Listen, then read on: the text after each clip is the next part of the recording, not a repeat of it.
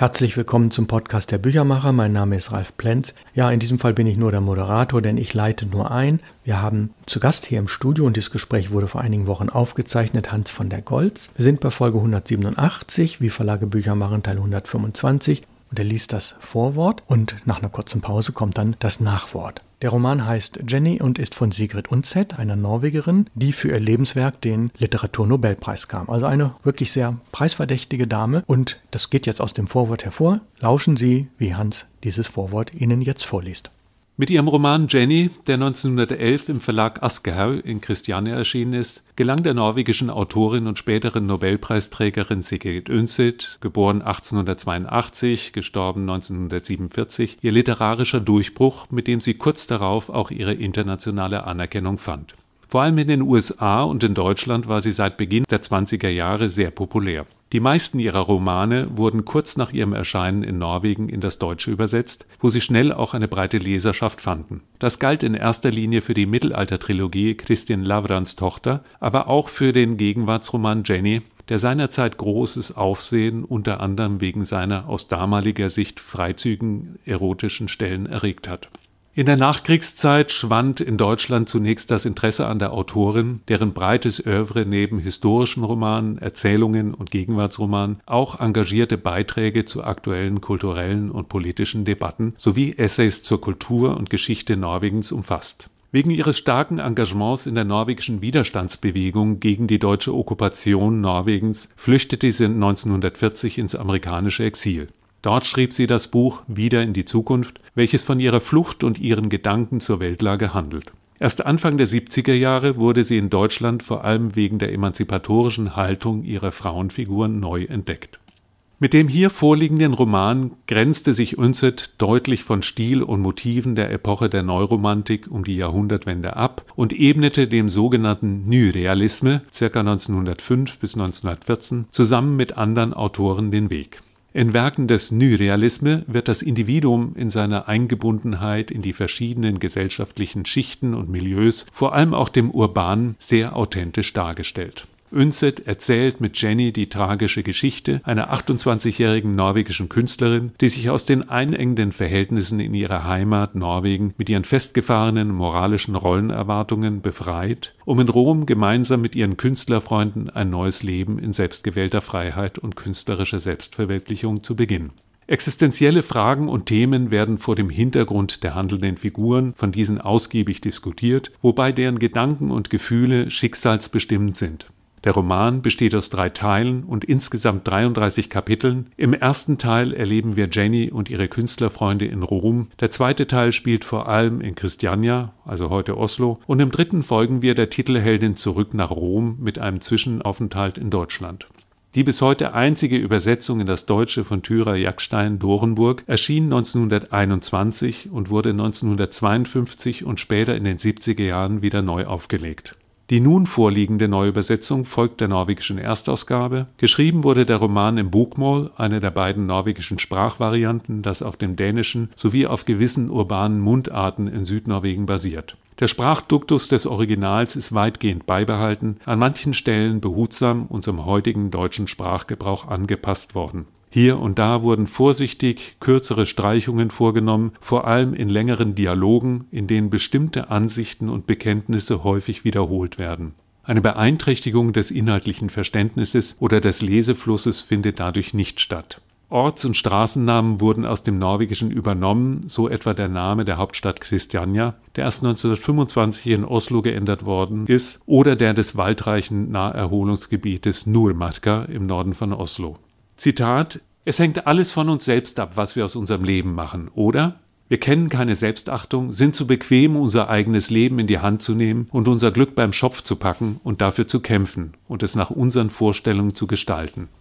Ja, das war ein wunderbarer Einblick in den Inhalt dieses Romans. Man kann sich das so ganz gut vorstellen, die Figuren und um was es geht. Wenn Sie dann diesen Roman gelesen haben, dann wollen Sie vielleicht mehr wissen. Und es gibt Leute, die lesen in der Tat das Nachwort zuerst, so habe ich das oft auch gemacht. Und deswegen hören wir jetzt das Nachwort, wo wir viel tiefer einsteigen in die Inhalte, in die Zeit. Und es ist wieder am Mikrofon Hans von der Goltz. Und er hat es bisher verschwiegen, aber er ist wirklich der Übersetzer und er hat das ganz toll übersetzt. Also Hans, lies uns bitte noch das Nachwort vor.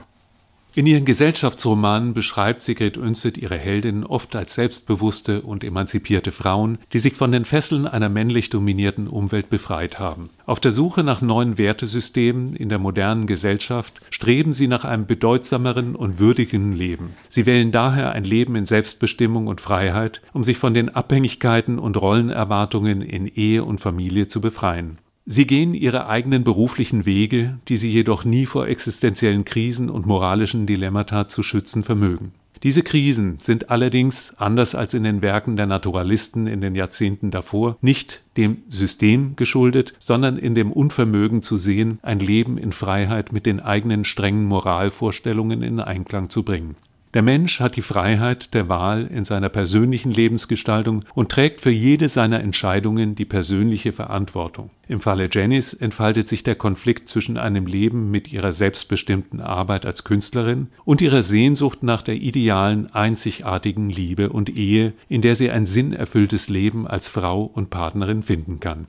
Sigrid Unstedt thematisiert in beinahe all ihren Romanen die Probleme Liebe und Ehe und das Verhältnis der Geschlechter zueinander. Sie zeigt Verständnis für die Bedürfnisse ihrer Heldinnen, aber auch, dass sich ihre Erwartungen an die Ehe oft nicht erfüllen und sich darüber hinaus als Illusionen entpuppen.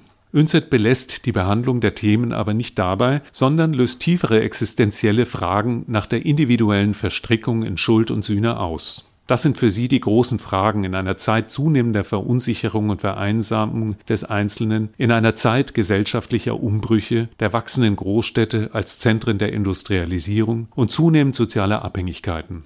Sigrid Unserts Roman Jenny aus dem Jahr 1911 wird in Abgrenzung zur Literatur der 1880er Jahre gesehen, in denen Autoren des sogenannten modernen Durchbruchs vorherrschten. Ihnen ging es einerseits darum, ihre Stimme angesichts der ökonomischen, gesellschaftlichen wie politischen Entwicklung ihrer Zeit zu erheben und die heuchlerische Moral und Verlogenheit des Systems zu entlarven. Andererseits wollten sie in Abgrenzung zur Geisteshaltung der Romantik und des Idealismus das radikale, kompromisslose Wahrheitsstreben der Autoren zur Aufgabe der Literatur bestimmen. Jenny dagegen gilt als ein bedeutender Roman der Epoche des Neorealismus der ersten Jahrzehnte des 20. Jahrhunderts. Ein Teil der zeitgenössischen norwegischen Literaturkritik feierte Unsets Roman als großartiges Werk, in dem die Autorin sich, stellvertretend für eine neue Generation von Schriftstellern, mit den drängenden Fragen und Themen der neuen Zeit auseinandersetzte. Dabei verarbeitete sie andere Wert- und Lebensvorstellungen sowie Ideale als die ältere Generation der 80er Jahre. Viele Kritiker lasen den Roman als eine Antwort auf die nach wie vor anhaltenden Debatte zur Stellung der Frau in der Gesellschaft. Bemängelt wurde seitens der konservativen Presse lediglich die in ihren Augen zu freizügige Darstellung der Sexualität. Der Künstler- und Gesellschaftsroman Jenny ist kein autobiografischer Roman, wohl aber sind gewisse auffällige Ähnlichkeiten zwischen der Figur Jenny und der Biografie der Autorin offenkundig. Sigrid Undset wurde am 20. Mai 1882 in dem kleinen idyllischen Städtchen Kalundborg auf der dänischen Insel Sjælland als älteste von drei Töchtern geboren. Ihr Vater Ingwald Undset, der einem alten Bauerngeschlecht aus Österdalen, nordöstlich von Christiania, entstammte, war ein international sehr angesehener Archäologe. Aufgewachsen in Trondheim, das im Mittelalter wegen seines Königssitzes und seines religiösen Zentrums mit der berühmten gotischen Kathedrale aus dem 11. Jahrhundert Hauptstadt Norwegens war, beschäftigte er sich schon früh mit der mittelalterlichen europäischen Geschichte und Kultur. Diese sollte sein ganzes späteres Lebenswerk prägen. In späteren autobiografischen Texten hob Sigrid immer wieder die Bedeutung des Vaters für ihre Entwicklung hervor, der mit seiner Zitat Lieblingstochter die frühmittelalterlichen altnordischen Sagas las, sie immer wieder an seiner Arbeit im Archäologischen Institut der Universität Christiania teilhaben ließ und sie in alte Kirchen und andere historisch bedeutsame Orte mitnahm. Auch wenn man ihre Eltern als kritische Agnostiker bezeichnen könnte, so galt das Interesse ihres Vaters auch der Kirchengeschichte und den theologischen Fragen, die bei der später bekennenden römischen Katholikin Sigrid auf fruchtbarem Boden fielen. Sein Wunsch war es, später einmal mit seiner Tochter zusammenzuarbeiten. Trotz seines fachlichen Renommees blieb die finanzielle Situation der Familie eher bescheiden. Sigrid Unsets Mutter, Charlotte Goeth, entstammte einer angesehenen Juristenfamilie in Dänemark. Sie war eine Künstlerin, die Sigrid bereits früh anregte zu malen, und so entstand bei Sigrid bereits in ihrer Kindheit der Wunsch, Malerin zu werden. Aber ihre Liebe zum Theater löste in ihr den Traum aus, Schauspielerei zu lernen. Beide Eltern entfachten von Anfang an ihr Interesse für die europäische Geschichte und Kultur, das für ihr ganzes literarisches Schaffen von immenser Bedeutung werden sollte. Als Sigrid elf war, starb ihr Vater an den Spätfolgen einer nicht behandelten Syphilis. Dadurch geriet die Mutter mit ihren drei Töchtern zunehmend in große wirtschaftliche Bedrängnis, die die Familie zwang, mehrmals umzuziehen. Zuletzt lebten sie in einer tristen Mietskaserne in der Innenstadt von Oslo. Um ihre Familie finanziell mit unterstützen zu können, verließ Sigrid aus freien Stücken die Schule und suchte sich eine Stelle als Bürokraft in einer Firma, in der sie zehn Jahre lang arbeitete. Neben dieser Arbeit und der Unterstützung der Mutter und ihrer Schwestern blieben ihr nur die Nächte, in denen sie sich weiter in die mittelalterliche Geschichte vertiefte und ihre ersten Texte verfasste. In ihren 1947 erschienenen Erinnerungen schreibt sie, Zitat, Schreiben bedeutete, mein eigenes Leben zu leben und meine eigene Arbeit zu tun. Es war für mich die natürliche Art, auf das, was ich dachte und erlebte, zu reagieren. Ich will Kunst hervorbringen. Das ist das Einzige, was ich wünsche. Zitat Ende, zitiert dieses Mal in Annie Karlsson, Nachwort zur deutschen Ausgabe von Jenny, Berlin 1986. Trotz ihrer Begabung als Malerin entschied sie sich am Ende für das Schreiben. 1907 debütierte sie mit dem Tagebuchroman Frau Martha Oehli, der mit den Worten beginnt: Ich habe meinen Mann betrogen. Das Tagebuch dient der Titelheldin Martha, die sich nach Jahren in einer nach außen hin scheinbar perfekten Ehe eingeengt und unglücklich fühlt, vor allem dazu, Rechenschaft abzulegen über ihre heimliche Affäre mit dem Cousin ihres Vaters, von dem sie ein Kind bekommt. Am Ende muss sie erkennen, dass auch diese Beziehung nicht das erhoffte Glück bringt und kehrt zu ihrem Mann zurück und in einer Tagebuchnotiz versucht sie ihr Verhalten zu erklären. Zitat Ich brauchte einen, den ich lieben konnte und der mich liebte. Ich brauchte kein Mannsbild, das mich verstand. Ach, wie recht hatte ich damals, wenn ich das schnöde, freche Frauenzimmergeschrei nach Verständnis verachtete. Solche Frauen wollen nur einen Mann, der bei ihren langweiligen, verdrehten kleinen Gehirnen den Uhrmacher spielt und seine Zeit damit verschwendet, ihre Eitelkeiten zu befriedigen. Das war ein Zitat aus Frau Martha Oehli in der Ausgabe von 1998. Dieser Einblick in die Gefühlswelt ihrer Heldin, den man durchaus aus aktuellen Beitrag zur Debatte über Geschlechterrollen lesen kann, wird auch in den meisten der folgenden Romane der Autorin eine große Rolle spielen. Auch Jenny sehnt sich danach, Zitat, ein erfülltes Leben in Selbstbestimmung zu führen und hofft zugleich, dass unser künftiger Partner uns auf Augenhöhe begegnet und wir zu unseren Gefühlen und Ansichten stehen können, ohne uns zu verleugnen dass wir weiter unsere Erfüllung und Bestätigung in unserer Arbeit finden, aber die Sehnsucht nach einem Mann bleibt, einem Mann, den wir als Bereicherung für unser Leben empfinden. Zitat Ende. Als sie die Geschichte der 28-jährigen Titelheldin und Malerin schrieb, war Ünzet, die einst auch davon geträumt hatte, Malerin zu werden, ebenfalls 28. Sie sah sich mittlerweile als freischaffende Schriftstellerin und hielt sich, bevor sie den Roman schrieb, dank eines Auslandsstipendiums für eine längere Weile in Rom auf. Der Ort machte mit seinen Kirchen, seiner Kunst und Überresten alter römischer Kultur, mit seiner leichten Lebensart und seinem südländischen Klima einen gewaltigen Eindruck auf sie, den sie auch in die Begeisterung Jennys und ihrer Freunde einfließen ließ. Zitat das ist ja eben das Wunderbare, wenn man in die Welt geht. Jede Beeinflussung durch Menschen, mit denen man zufällig daheim leben muss, hört auf. Man muss mit seinen eigenen Augen sehen und selbstständig denken. Wir lernen begreifen, dass es ganz von uns selbst abhängt, was diese Reise uns gibt und was wir sehen und zu erfassen zu vermögen, in welche Lage wir uns bringen und unter wessen Einfluss wir uns freiwillig begeben. Man lernt verstehen, dass es von einem selbst abhängt, wie viel das Leben uns entgegenbringt. Zitat Ende.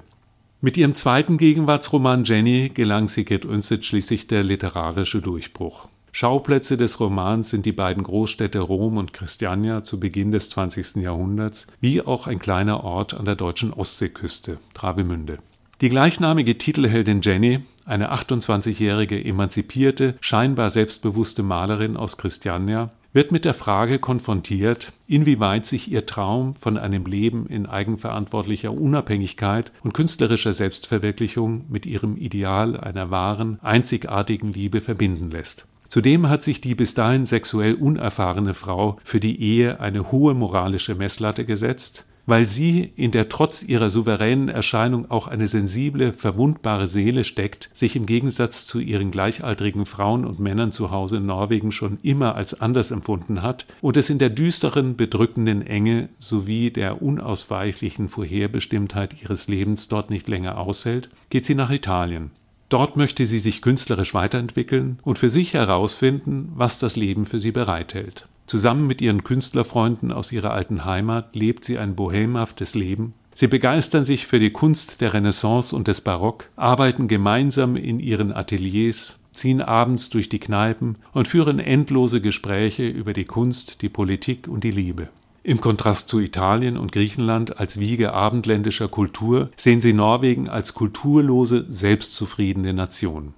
Zitat ein bisschen lateinische Grammatik hier, ein paar antike Säulen da, nie bekamen wir ein Bild des Ganzen vermittelt, das uns eine tiefere Einsicht in die Kultur der klassischen Antike und ein Verständnis für die Kunst- und Bildungsideale seit der Aufklärung erlaubt hätte.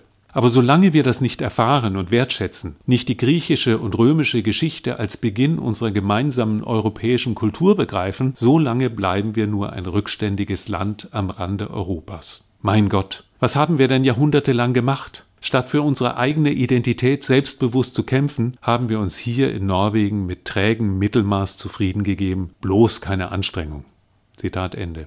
Als Jenny eines Tages in Rom ein Landsmann, der Archäologe Helge Gram, über den Weg läuft, glaubt sie zunächst in ihm den richtigen Mann gefunden zu haben. Sie verlobt sich auf Drängen Helges mit ihm, obwohl Jennys beste Freunde, Gunnar und Franziska, ihr eindringlich zu bedenken geben, dass sie in einer Ehe mit ihm nicht glücklich werde und möglicherweise ihre Kunst darunter leide.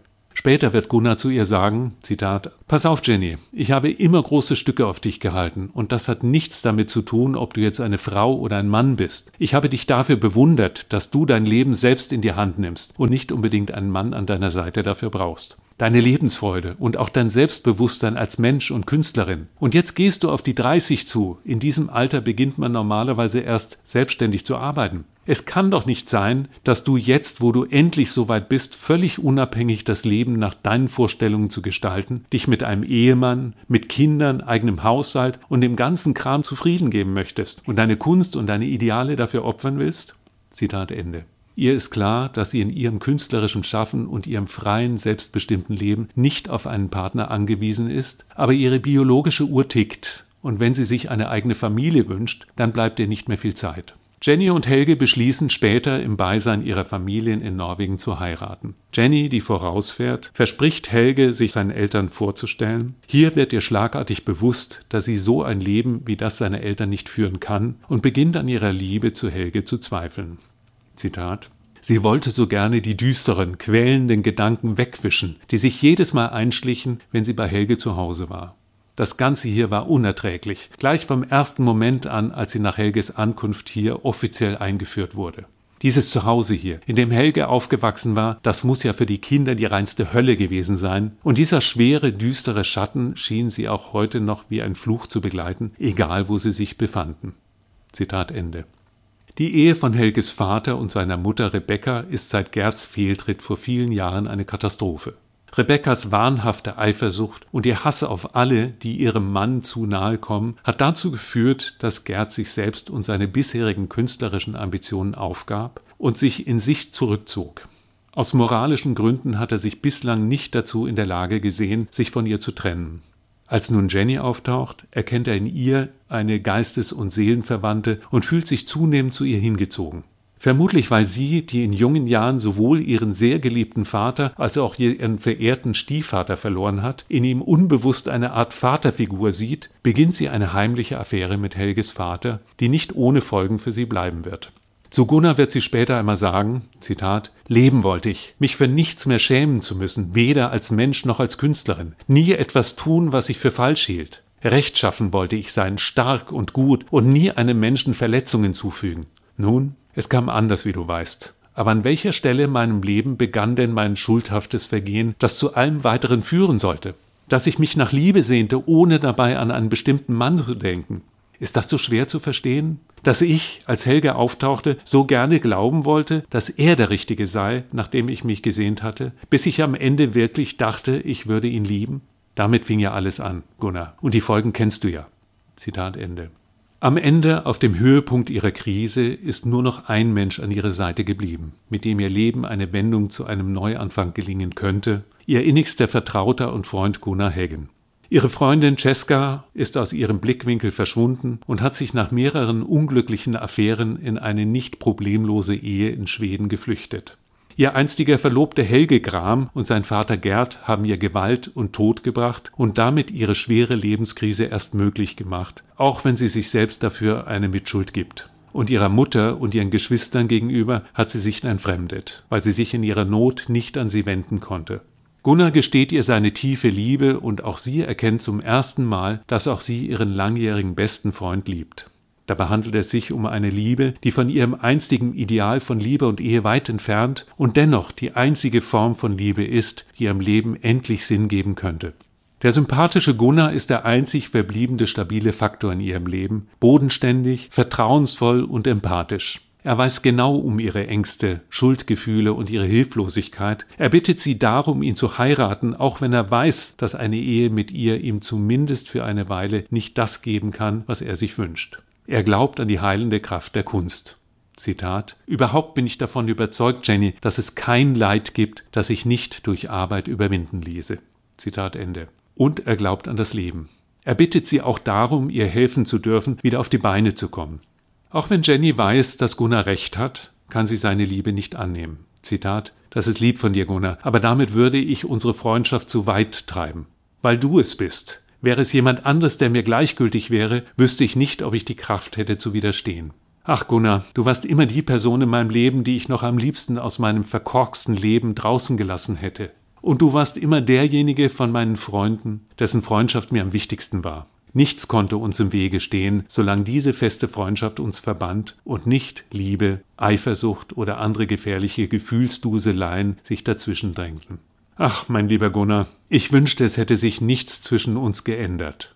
Zitat Ende. Mit Jenny hat Sigrid Unset einen Künstler- und Gesellschaftsroman geschrieben, der bis heute nichts an Aktualität verloren hat. Die Suche nach einem eigenen Lebensweg in einer als immer komplexer empfundenen, unüberschaubaren Wirklichkeit gestaltet sich angesichts der verschiedensten Rollenerwartungen und Wertvorstellungen sowie den sozialen Abhängigkeiten und Unsicherheiten in der Lebensplanung immer schwieriger. Auch wenn der Mensch heute mehr Freiheiten denn je zu haben scheint, so unterliegt er gleichzeitig mehr Einflüssen und damit auch einigen nicht immer leichten Entscheidungsmöglichkeiten.